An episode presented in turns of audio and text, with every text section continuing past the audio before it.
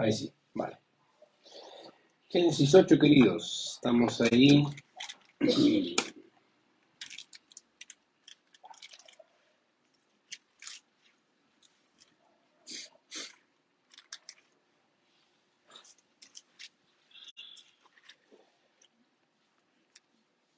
Génesis capítulo 8, verso del 1 al 5 es la sección que nos toca en esta ocasión. Así que yo no sé si ha podido leer el libro, y si no, eh, se lo recomiendo. Bueno leer un poco, repasar la información que tenemos en el libro de Génesis.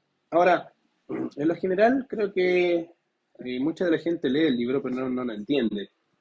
O lo lee rápido y no se percata de los detalles que hay en el libro, tan, diría yo, interesantes.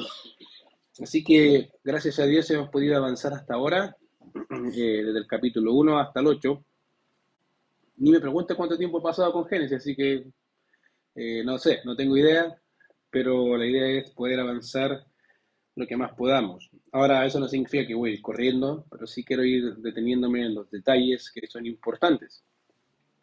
Ahora, es interesante notar que hasta el momento hemos estado hablando del diluvio en Génesis capítulo 6 a capítulo 9, ya, o la historia del, de Noé. que es una de las historias más conocidas por, los niños y también creo que por los adultos. El problema de, de los adultos es que creo que saben la información a nivel de niños y creo que hay mucha más información de la que podríamos imaginar con respecto a Génesis, capítulo del 6 al 9. Ahora, en algunas ocasiones, queridos, se hablan en las escrituras acerca de Dios, pero obviamente poseyendo atributos de la naturaleza física del hombre. Ya, ahora usted yo creo que va a pensar a qué se refiere con naturaleza física. Ya, básicamente con manos, con pies, con ojos, ya a eso me refiero. Ahora, debemos recordar que Dios es espíritu.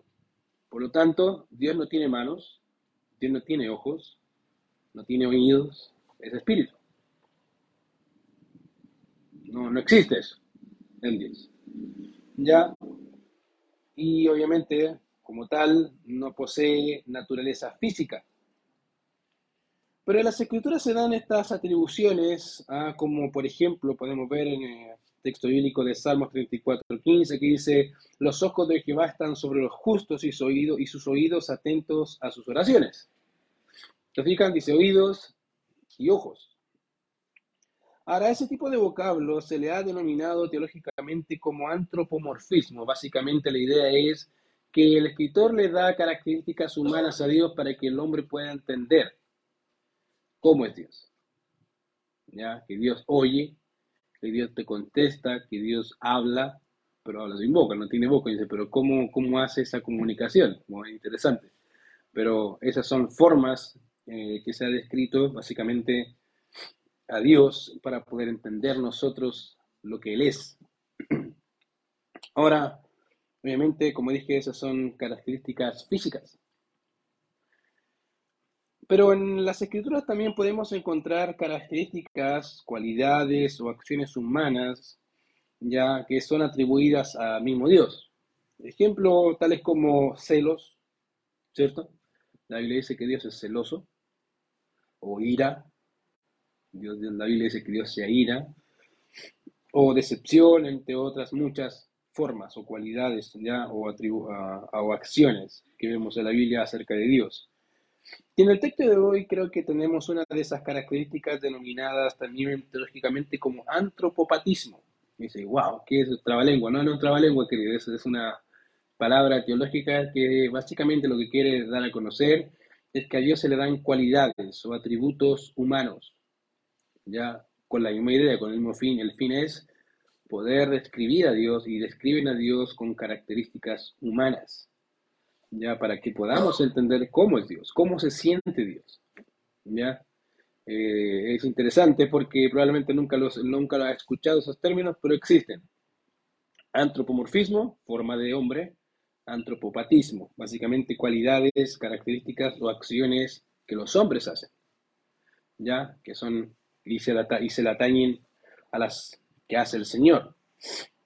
Ahora, miren lo que dice eh, el verso 1 del capítulo 8 de Génesis. Dice ahí, se acordó Dios de Noé y de todos los animales y de todas las bestias que estaban con él, con él en el arca, e hizo pasar Dios un viento sobre la tierra y disminuyeron las aguas. Ahora, déjeme contextualizar un poco. Eh, hemos estado hablando que en el capítulo 7 Dios manda el diluvio, ¿se acuerdan?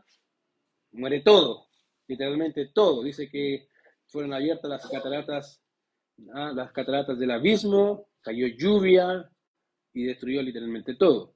Ahora, quiero solamente ayudarles a entender lo que significa las cataratas del abismo. Mucha gente piensa que las cataratas del abismo están en el cielo. No, está en las profundidades del mar. Ese es el abismo, o las bóvedas celestes que se le llaman. Y cuando dice que fueron abiertas las cataratas del abismo, básicamente lo que el texto está diciendo es que la inundación no empezó por arriba, empezó por abajo. Empezó por el mar. Es como que Dios va llenando el vaso de abajo hacia arriba y, y arriba empieza a llover. Entonces, escapatoria no tenía la gente, ya para que se haga la idea es como que de a poco el agua empieza a subir, a subir, a subir de nivel desde la tierra y más encima empieza a llover. Entonces uno dice, wow, en realidad eso es, es una inundación total. Esa es la idea. La idea del texto es enseñarte que es inundación total. Entonces, hasta aquí hemos visto que Dios hizo un diluvio universal y que todo lo que se conoce, lo que se conocía hasta ese entonces, murió exceptuando, obviamente, a los animales que están en el arca, a Noé y su familia. Así que eso estamos hablando, en el capítulo, hablamos en el capítulo 7. Si se fijan en el verso 23 del verso capítulo 7, dice, así fue destruido todo ser que vivía sobre la faz de la tierra, desde el hombre hasta la bestia, los reptiles y las aves del cielo, y fueron raídos de la tierra, y quedó solamente Noé y los que con él estaban en el arca. Ahora dice, y se acordó Dios de Noé Ahora, posiblemente algunos estarán pensando en dónde está esa palabra que dice el hermano Ricardo de antropopatismo, esas, esas cualidades o acciones que son atribuidas a Dios como si fuese un nombre. Exactamente ahí, cuando dice y se acordó Dios. ¿Por qué? Obviamente, uh, cuando vemos eso ahí, cuando dice que se acordó Dios, en primer lugar, es interesante notar porque uno pensara como que piensa como que Dios se acuerda, ah, Dios se lo olvidó. Eh, esa, exactamente no es la idea. ya, pero pareciera ser que el texto alude a ese tipo de sensación cuando uno se acuerda que dejó algo pendiente. Y eso nos pasa a los, a los hombres, ¿cierto? Yo creo que a todos los que estamos acá alguna vez se le ha pasado que se le quedó el arroz ahí encima, ¿cierto? Y dice, ¡uh, el arroz! Y ya está, ya parece ¿ah? perro chamuscado, ¿cierto? Pero pasa, sobre todo a los hombres, a los que no saben cocinar, ¿cierto? Eh, y mujeres también, ¿ya? ya, pero ah, hay algunas que sí les pasa, ¿ya? Pero en realidad esa es la idea. Ya, Dios básicamente dice ahí que se acordó. Ahora, quiero obviamente entender, quiero que entendamos un poco ese término. ¿ya? En primer lugar, Dios marca a una persona o acontecimientos en la historia, ¿ya? Y que de hecho tenemos registrado en las mismas escrituras. Y obviamente usted me dirá, ¿y qué tiene que ver eso ah, con lo que me estás diciendo? Con que dice que Dios se acordó, ¿ya? ¿Cómo, o cómo es eso que Dios marca personas, o cómo es eso que Dios marca acontecimientos de la historia? Bueno, no es tan descabellado, querido, pensar en que Dios haga ese tipo de cosas. De hecho, ah, cuando empezamos a ver las escrituras o a recorrer las escrituras, obviamente vamos a ver ese tipo de eventos. De hecho, fíjate que la palabra que aparece ahí, que es recordó o acordarse, como que era, que aparece en nuestro texto, viene de una palabra que significa marcar. Eso significa, ya, significa marcar como que, como para que sea reconocido o recordado. Y de ahí la idea de recordar. ¿ya? Por ende, cuando el texto nos dice que Dios se acordó, o se acordó Dios de Noé, el objeto que es recordado por Dios es una persona. Y esa persona es Noé. Es como que Dios marca a este hombre. Él. Y no se puede olvidar. Él sabe quién es. Y, no es, y, querido, no es de extrañarnos que pensemos y miremos lo que las escrituras dicen nuevamente acerca de Noé. Fíjense que a pesar de haber habido toda una generación de maldad, toda una generación que no conocía a Jehová, que no quería hablar de Jehová, nada, nada que ver con Dios, en medio de toda esa generación, en Génesis capítulo 6, verso 8, dice que Noé halló gracia entre los ojos de Jehová. De toda una generación, solamente ese hombre halló gracia. De hecho, si pensamos en las generaciones de Noé, las escrituras nos dicen que Noé fue un varón justo. Dice que el texto que era perfecto en sus generaciones y que con Dios caminó Noé. Y ahora sí, quisiera ver un poco más. Después de que Dios mandara a Noé a construir el arca, Dios manda a Noé también a entrar en, él y toda su casa y la razón de por qué Dios manda a Noé entrar al arca es básicamente esta. Porque ti, dice Dios, he visto justo delante de mí en esta generación. Querido, Dios marca a una persona, yo básicamente veo a una persona, en este caso Noé, y dice, este, este es diferente a todos los demás. No es de extrañarnos que Dios se acordara o marcara a un individuo ¿Ya? En segundo lugar, cuando pensamos en que Dios se acordó de Noé, debemos tener en cuenta que en el libro de Génesis, cuando la palabra recuerdo o recordar o se acordó aparece en, la, en relación con Dios, cuando está esa, esa, esa, unión en que Dios se acordó de alguien, ya, esa es la idea, uh, generalmente va asociado en relación a un pacto o a una promesa en el libro de Génesis. Cada vez que vemos a Dios acordándose de alguien es porque Dios dijo algo a ese alguien. Y si recuerdan las palabras que Dios le dice a Noé, dice, a ti he visto justo, tú vas a hacer esto, tú, tú eres, tú vas a hacer el arca, necesito que entres al arca porque a ti he visto justo. En otras palabras, Dios le promete a Noé, a ti te voy a rescatar.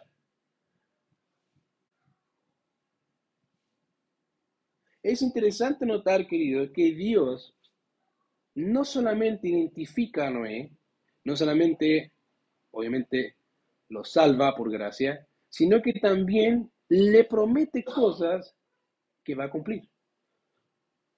Deben entender que estamos en un contexto donde Noé está en un arca, encerrado, ve a los animales, a su esposa y a sus nueras, ¿cierto? Y sus hijos y nada más. Y acá obviamente vemos a Noé con una promesa, de alguna forma, con algo que Dios le dice, que tú vas a vivir, tú vas a por repoblar, diríamos de, de esa forma, la tierra. Y Dios le había dicho a Noé, obviamente, que entrara, como dije, tanto él como su familia al arca, porque a él había visto justo. Y establece un pacto con Noé después en el capítulo 9, ¿se acuerdan? Dios estableció un pacto con Noé y también con la humanidad de no destruir nunca más la humanidad por agua. Dios cumple sus promesas. Querido, es interesante porque Dios, fíjate, escoge una persona, le da promesas a esa persona y va en pos de esa promesa porque obviamente está su nombre de por medio. En tercer lugar, necesitamos entender algo con respecto al carácter o la naturaleza de Dios, y es que Dios se acuerda de sus hijos. En todo. Aunque tú no lo creas, querido, la Biblia, si lo traspasamos esto al Nuevo Testamento, la Biblia nos dice que somos elegidos. O sea, Dios escoge personas, marca a esas personas, ¿cierto? Somos marcados con qué? Con una persona. Dice que tenemos el sello, las arras. ¿De quién? Del Espíritu. Él marca a sus hijos. Dice, esta es propiedad mía. Por eso se acuerdan en el libro de, Hechos, cuando estaba el apóstol Pablo en Éfeso y habían exorcistas ambulantes. El texto es interesante porque dice que había hombres ahí que decían, en el nombre de aquel, del Cristo quien, quien conoce Pablo. Y el Espíritu dice, yo sé quién es Cristo o Jesús y también sé quién es Pablo. Pero ustedes, ¿quiénes son? En otras palabras, queridos, Satanás conoce a los hijos de Dios. Y cuando vemos esto acá en la Biblia, y vemos la Biblia, obviamente, y la pasamos a nuestro tiempo, algo debes entender, y es que Dios no solamente marca a sus hijos, no solamente los sella, sino que también les da promesas. Promesas que cumple. A cabalidad. Lo creas o no lo creas, ya ese es un tema tuyo. Pero en realidad, queridos, tenemos muchas promesas. Tenemos las riquezas de la gracia del Señor ahí desplegadas en Efesios capítulo 1. ¡Wow! Son muchas. Que no las aprovechemos es otra cosa. Pero querido, tenemos promesas. Noé tenía promesa, sí. Y está en medio de, esa, de ese momento en que Dios cumple su promesa o no cumple su promesa. ¿Se fijan? Está en el evento en que Él está diciendo, ya Señor, ya pasó el tiempo. ¿Y qué pasa? Y creo que esas son preguntas que generalmente hacemos nosotros también, Señor, ya me vi que dijiste tal cosa o me prometiste tal cosa. ¿Qué pasa, Señor? Como que te olvidaste. Te olvidaste de mí, de lo que dijiste alguna vez. Y ahí pensamos que Dios se olvida, ¿cierto? Hasta que dice, ah, se acordó Jehová de mí. No, querido, Dios no se acuerda. Dios te tiene ahí, marcado. O sea, sabe por dónde vas sabe lo que está haciendo y sabe el momento en que necesita hablarte. Y aquí vemos a Noé en ese lugar, pensando obviamente sobre lo que el texto dice y se acordó Noé de Dios. Querido, él reconoce a, a los que son suyos, ya que obviamente él mismo los salva. Ahora, fíjense algo interesante del mismo pasaje. Si ven el verso 1, dice, dice, y se acordó Dios de Noé y de todos los animales, etcétera, etcétera, etcétera. No, no, solamente como nota de observación, fíjense ahí, en la declaración de, ese pasaje, no se menciona la familia de Noé. ¿Se fijan? En el capítulo 7 dice, anda tú con tus hijos, con tu nuera, con tu... Pero en el capítulo 8, en el versículo dice, no, no, no, no, no aparece nadie, de la, nadie mencionado, por lo menos hasta ahí, de la familia de Noé, sino solo Noé. Dios se acordó de Noé y luego de todas las demás cosas. Por lo tanto, querido, el punto principal aquí, la persona que es importante es Noé. Yo dice, ah, de verdad que le, yo le dije algo a Noé. Y ahí está Noé. Yo sé que está ahí y, y yo sé que está esperando que yo responda. Y creo que es tiempo de hacerlo. A veces, querido, creemos que Dios se tarda en cumplir o en contestar a nuestras oraciones. Querido, Dios nunca se tarda. Nunca llega tarde y nunca llega antes. Llega justo cuando tiene que llegar. Justo.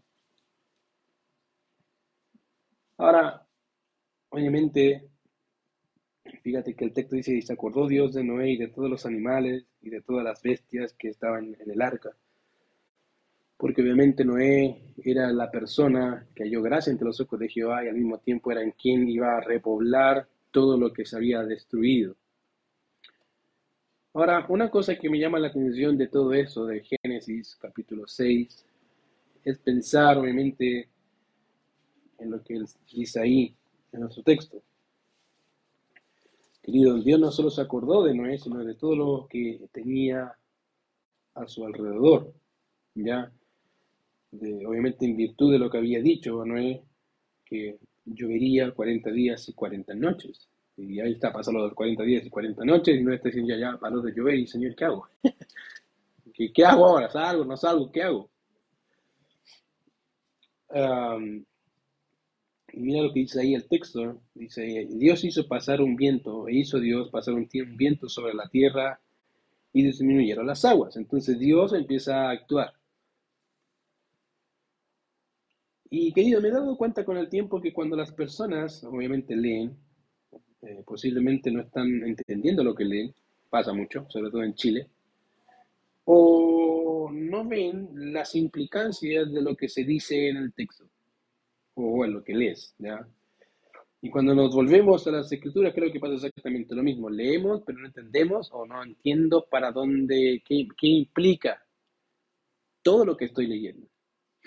Ahora, obviamente, seguramente aunque hayamos leído un par de veces estos tres versículos, en realidad hasta ahora, o dos versículos, Ah, no se dan cuenta o no nos damos cuenta de lo que tenemos aquí, pero necesito que prestemos atención a los detalles. Obviamente estos son los que nos permiten ver a veces las perlas, las joyas que tenemos de la escritura que a veces pasamos de largo, ¿ya?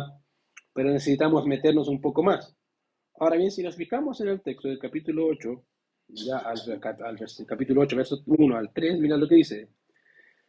Dice, hizo pasar Dios un viento sobre la tierra y disminuyeron las aguas y se cerraron las fuentes del abismo, y las cataratas de los cielos y las lluvias de los cielos fue detenida.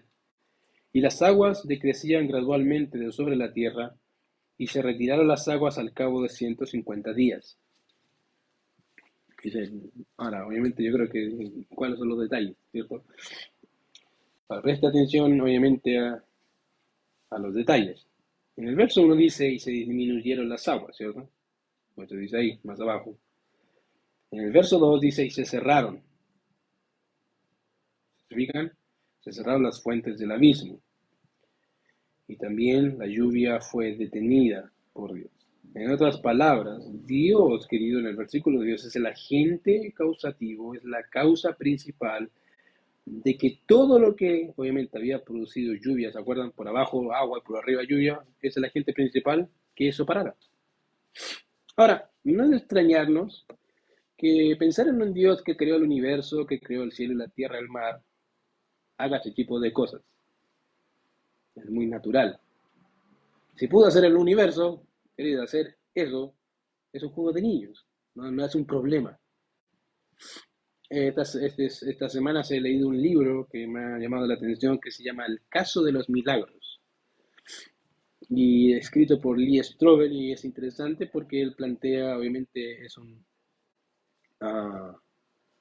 un hermano que encuesta, o no encuesta, mejor dicho, entrevista a un ateo, a un científico, a un pastor, etcétera, o misionero, y empieza a poner, obviamente, empieza a poner objeciones a, las cosas que el ateo decía. Ahora, ¿por qué, ¿por qué hablo de eso? Porque obviamente los ateos no creen en los milagros.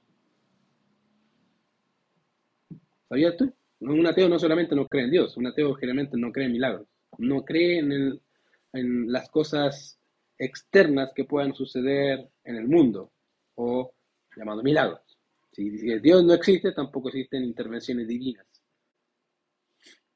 Y interesantemente, le decía a mi esposa esta semana, me ha llamado mucho la atención cómo eh, este libro entrevista a un hombre que está haciendo misiones entre musulmanes.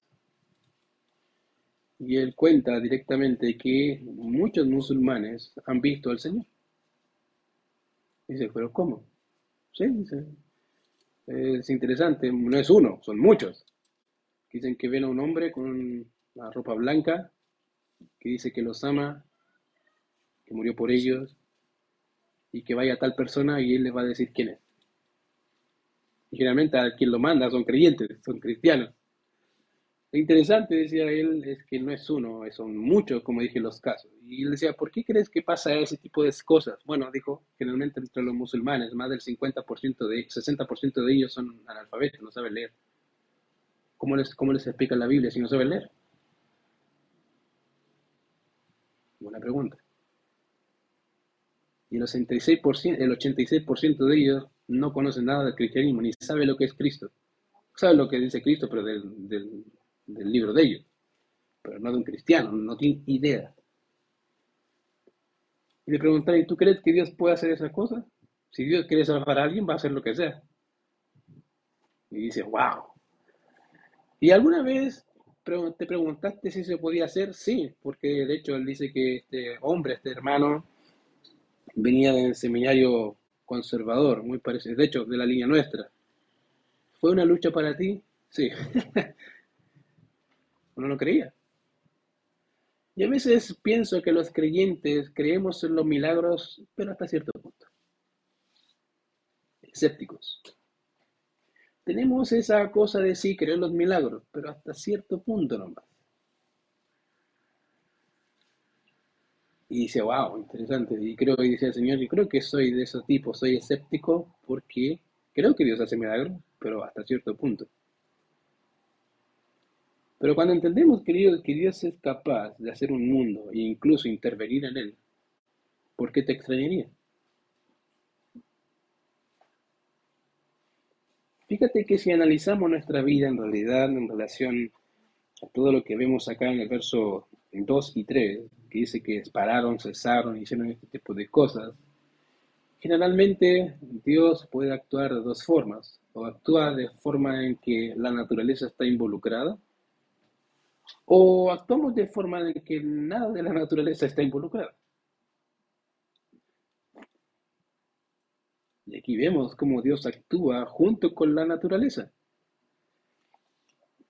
Ya las cataratas de los cielos fueron cerradas por Dios de la misma manera que la lluvia fue detenida por Dios. Dios, querido, es la causa de ambas cosas. Dios puede cerrar la lluvia, dejar que no llueva nunca más. ¿Cómo puede dejar que la lluvia caiga? Medios naturales.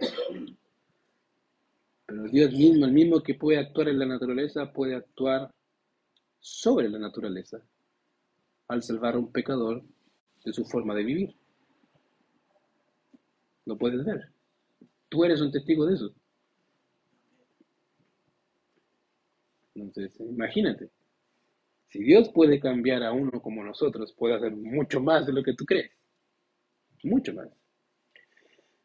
Ahora, como dije, Dios es la causa de este tipo de acciones, ¿ya? Y decía el texto, el verso 3 nos dice, y las aguas se crecían gradualmente. Ahora, la idea obviamente que el autor quiere mostrarnos es una secuencia o una serie de acciones en la que Dios se ve envuelto de forma directa.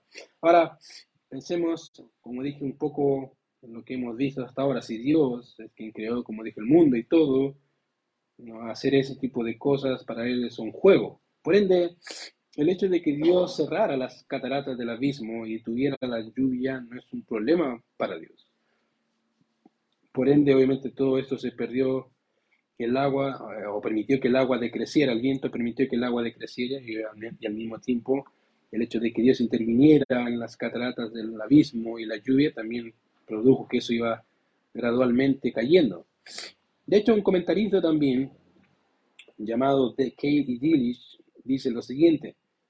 La, narración se, se, se concierne en la descripción del gradual descenso de las aguas hasta que la tierra estuvo perfectamente seca. Esa es la idea. Las aguas empiezan a bajar. más y más y más y más y más.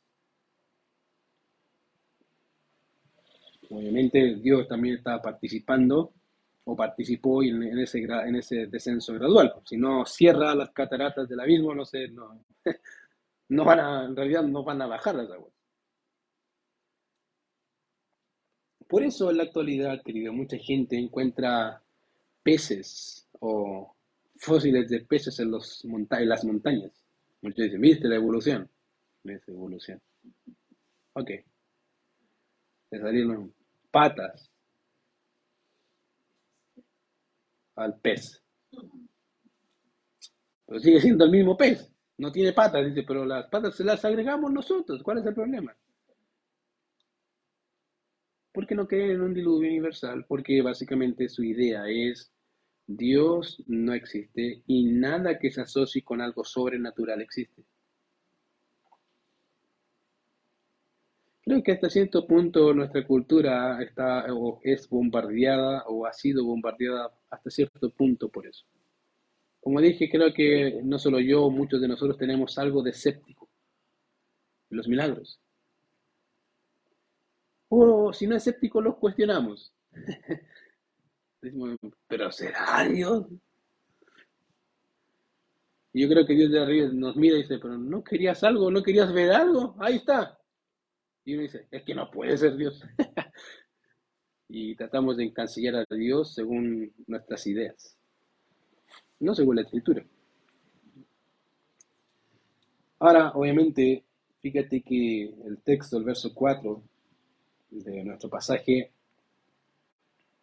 dice lo siguiente.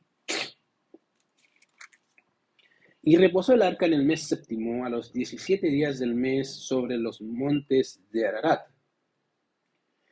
Ya, ahora, esa región, Ararat, eh, es una región de cordones montañosos, ahora no solamente de cordones montañosos, pero sí es mayormente de cordones montañosos, se encuentra entre los lagos Van y Urmia, por donde fluye un río que se llama Araxes, ya hacia el, más, hacia el mar Caspio. Ahora ¿qué es esa cuestión? Bueno, se lo resumo fácil, ya actualmente es Armenia. Ya, por si acaso, para que no me diga, ¿y qué es esa cuestión? Es Armenia, está ahí. Ahí están los montes de Ararat. ¿Ya? Y obviamente su extensión más o menos es 200 kilómetros. Ahora, interesantemente, ese lugar ha sido uno de los lugares más experimentados o arqueológicamente hablando. dice que obviamente, como no habían aviones, ¿cierto? Antes, antiguamente, la primera vez que hubo aviones, pasaron por un lado donde vieron algo. Dicen, hay algo por ahí raro. Ya, Primera Guerra Mundial, y obviamente ahí pasó el tema de que empezaron a investigar qué era ese algo raro que habían en las montañas. No eran árboles, ¿ya? no eran solamente árboles, una estructura bastante grande. Donde obviamente se nos dice que ah, muchos arqueólogos han tratado de averiguar y se piensa que partes, o si no entero, uh, del arca está ahí. Algunos es una evidencia irrefutable de la historia del arca de Noé, para otros no. Obviamente va a depender mucho de la perspectiva uh, que se tenga. Pero por lo menos Ararat existe. es un, eso muestra que lo que dice la Biblia concerniente al lugar es real. Ahora, si el arca quieren desfatir, si el arca es o no es, ya eso es otro, otro cuento, pero por lo menos la veracidad de uno de los acontecimientos o del lugar es veraz. ¿Por qué no podría ser el arca? Entonces, aquí se nos dice que obviamente el arca se posó allí, Ararat dice, reposó el arca en el mes séptimo, a los 17 días del mes sobre los montes de Ararat. ¿Cuál es el mes séptimo? Julio o junio. Junio. Julio, Julio. Pero nuestro judío. Ahí los mate. ¿ya? Ahora, interesantemente, ah, hasta aquí no hay calendario judío. Acuérdense, contexto acá no hay calendario judío. De hecho, antiguamente habíamos visto algo de eso. Así que si no se acuerda, vea las predicaciones anteriores. En una de todas ellas está. ¿Ya? No me acuerdo en cuál, pero lo mencioné. Pero por lo menos hasta acá no hay calendario judío. Por lo menos se, puede deducir que puede ser o julio nuestro o agosto del calendario hebreo.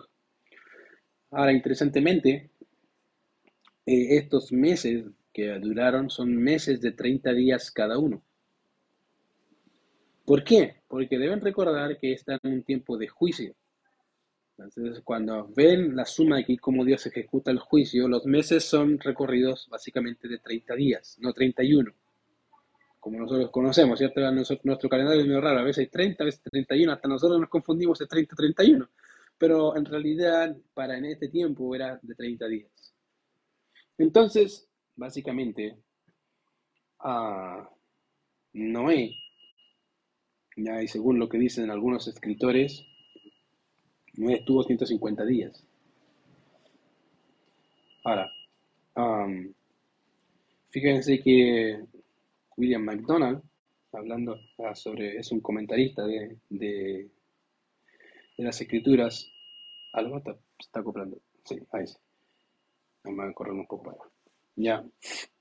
William McDonald, hablando de eso, dice lo siguiente.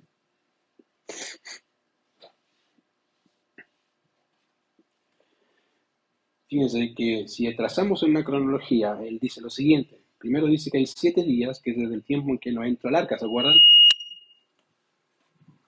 Ahí sí. Ahí, vale. Ya, ¿se acuerdan que hubieron siete días antes, desde el momento en que no entra el arca, pasan siete días y al séptimo cae la lluvia, ¿ya? Que está en Génesis capítulo 7, verso 10. Después pasan 40 días y 40 noches, ya donde cae la lluvia. Eso lo ves en el capítulo 7, verso 12. Y después pasan 150 días, ya que es desde el tiempo en que empezó a llover hasta que las aguas decrecían y reposó el arca sobre el monte Ararat. O sea, imagínate, 150 días ahí encerrado. No digamos que la compañía era muy buena, uy, que, había mucha gente con quien hablar, ¿cierto? Eh, lo que estaban y ahí, ya, y los olores y todo ese tipo de cosas. Ya, Fíjense que 224 días desde el comienzo del diluvio hasta que reaparecieron las cimas de las montañas. Imagínate, desde, desde que empezó el diluvio hasta que se empezaron a asomar las montañas, hay 224 días. ¿Cuántos días? Imagínate, nuestro calendario tiene 365 o 360, pongámosles que es un calendario normal. 360 días. A eso agrégale que son 224. ¿Cuánto tiempo lleva? Wow, tenía más, más de medio año arriba del mismo arca, con los mismos animales y con las mismas personas. Pero Noé queriendo saber qué Dios quiere saber, qué Dios quiere con él. Sabía que venía un diluvio, sabía que él iba a estar en el arca, pero ¿qué más? O sea, nos quedamos en el arca y estamos. Fíjate que Noé muestra algo bien interesante, que es paciente. Dios está, no está esperando qué Dios qué está haciendo Dios.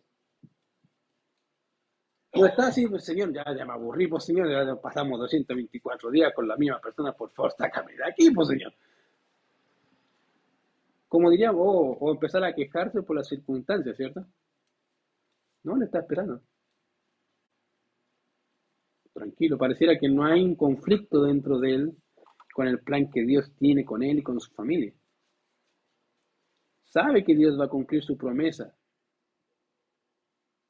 Y ese, querido, es una característica interesante de los creyentes del Antiguo Testamento. Ellos sabían que Dios cumple sus promesas. Y las vivían así. Vivían pensando que Dios cumple. ¿Cómo? Eso creo que no se lo preguntaban muy seguido. Y si se lo preguntaban, no lo vemos muy seguido en las escrituras, pero de que sabían que Dios iba a cumplirlo sin duda. De hecho, fíjate que Hebreos me dice que muchas veces que ellos anhelaban cosas, y de hecho Abraham, más adelante, nunca recibió lo prometido, pero lo creyó. ¿Lo va a recibir? ¿Sabe que sí? Lo vio desde lejos, dice. Y ahí está. Esperando al día en que le diga, ya, ahí está, ahí está tu promesa, ¿te acuerdas? Sí, ahí está. Querido, a veces pensamos que en los momentos donde Dios calla, pensamos que Dios no obra. Porque imagínense, vuelvo a decir, imagínense a Noé en el arca, pero aquí vemos a Noé en el arca no, pero dice que Dios está obrando, Dios está haciendo tal cosa, Dios está haciendo tal, Dios está haciendo esto, Dios está haciendo todo otro, pero Noé no dice nada. Y como dije, a veces pensamos que en esos momentos donde no vemos a Dios actuar, Pensamos que Dios se olvidó. No, querido, Dios no se olvidó, Dios está actuando. No necesitas decirte a ti, estoy haciendo esto, estoy haciendo esto otro, estoy haciendo esto. No, no, ¿por qué tiene que decirte a ti eso? Ya está como mi hijo, ¿qué está haciendo? mi hijo a veces me pregunta, ¿qué está haciendo? Estoy haciendo esto, ¿qué está haciendo? Estoy en el baño, ¿qué está haciendo? Voy a estudiar. ¿Qué está haciendo? Voy a bajar. A veces somos igual. Señor, ¿qué está haciendo? ¿Qué está lleno? Señor, quiero saber. Necesito ayuda. Y dice, pero ¿por qué quieres saber todo? Tú sigues lo que te estoy diciendo. Somos igual muchas veces a los niños, siendo adultos. Queridos, aquí vemos que Dios, a pesar de que Noé estaba en un arca, Dios seguía, Dios seguía obrando a favor de Noé y por consecuencia a favor de su gloria, querido. Todo lo que Dios hace, lo hace para su gloria. Y Él no se olvida. Dios está obrando, pero no se olvida. Como te dije, no tiene que decirte a ti todo lo que hace, pero sí espero que tú confíes en Él. ¿Cómo, lo puedes, ¿Cómo puedes saber y puedes determinar que puedes confiar en Él? Uh, tu vida. ¿Cuántas veces has visto que Dios cumple cosas que les has pedido y te ha dicho que sí? ¿Te lo ha visto? ¿Te lo ha cumplido? ¿Sí? ¿Y por qué piensas que no va a cumplir lo que te dijo? Dios no es mentiroso. ¿Te fijas? Mira lo que dice el último versículo, verso 5. Y vio Jehová, bueno, este no, está hablando otro 5, acá, verso 9, capítulo 8, verso 5. Dice, y las aguas fueron decreciendo hasta el mes décimo. En el mes, en el décimo, al primero del mes, se descubrieron las cimas de los montes. ¿Cuánto tiempo había recorrido? 224 días, querido. Recién ahí apareció algo, los montes. Probablemente para ti no tiene ningún problema, veo montañas todos los días, pero para Noé no era algo. por fin veo algo, una montaña, a dónde pisar. ¿Qué significa? Dios está contestando. Dios está, Dios está contestando. Piensa en alguna aflicción que has tenido y sabes que, y, piensa, y, has pensado que Dios no está contestando y en algún momento sale algo, y te hace recordar que algo te dijo Dios y que pareciera que Dios está orando. Ahí está. Y te dice, espérate, si te estoy mostrando la punta del iceberg. Déjame que el iceberg baje, que, el iceberg se vea entero. ¿Quieres verlo entero? Queridos, somos impacientes como seres humanos. Queremos todo ya y eh, sobre todo en este tiempo, ¿cierto? Que al clic aparece todo. Somos impacientes. Por eso me voy lento con Génesis, no, no me preocupo. ¿Por qué? A veces la impaciencia no nos permite ver los detalles, como dije, las perlas que están ahí. Si hay algo que puedo aprender hasta el verso 5, querido, es que Dios obra a pesar de que tú no veas. Dios está trabajando. Yo, ¿Tienes alguna oración que dada al Señor? Yo creo que sí, ¿cierto? Yo creo que todos aquí tenemos alguna oración que estamos esperando que Dios la conteste. Bueno, querido, no te apures. Tranquilo. No te apures por las piedras, a veces uno se desespera, es como que se ahoga. No, no te ahogues. Pero ve al Señor actuar. Y cuando actúe, dale gracias. porque te pretendemos y pensamos que merecemos ver toda la respuesta ya. No, querida, que ese pensamiento perezca porque ni siquiera merecemos respuesta. Pero Dios la está dando. Así que si hay algo que puedes aprender, querido, hasta ahí, es que Dios obra y actúa aunque tú no lo veas. ¿Quieres verlo? Bueno, acuérdate cuando aparezca la punta del iceberg. Y si ya la viste, sigue esperando, porque ibas a ver el poder de Dios obrando y actuar en tu propia vida y en lo que el Señor te ha dicho. Vamos a ver. Señor, te damos gracias por este tiempo, gracias por tu palabra, gracias porque nos bendices, Señor, y nos ayudas. Y Señor, gracias por ver a tu poder obrando, Señor, en medio de la creación. Señor, cada vez que te vemos obrar en la creación, aprendemos algo nuevo sin duda en este pasaje vemos tu mano obrando a favor de Noé, de su familia, de la creación y Señor, por sobre todo a favor de tu nombre. Señor, te, te damos gracias por este tiempo de enseñarnos y de corregirnos y permítenos poder exaltarte, Señor, también con nuestras vidas en todo lo que hagamos. Permítenos seguir viendo, Señor, no solamente la punta del iceberg de oraciones y peticiones que hemos hecho ante tu persona, sino permítenos seguir Señor, el ejemplo de esa mujer que día y noche clamaba ante el juez injusto, Señor. ¿Cuánto más tú, Señor, que eres un juez justo, Señor, no escucharás las oraciones de tus hijos para contestarlas, Señor? Gracias por todo lo que haces. En Cristo Jesús oramos. Amén. Pastor.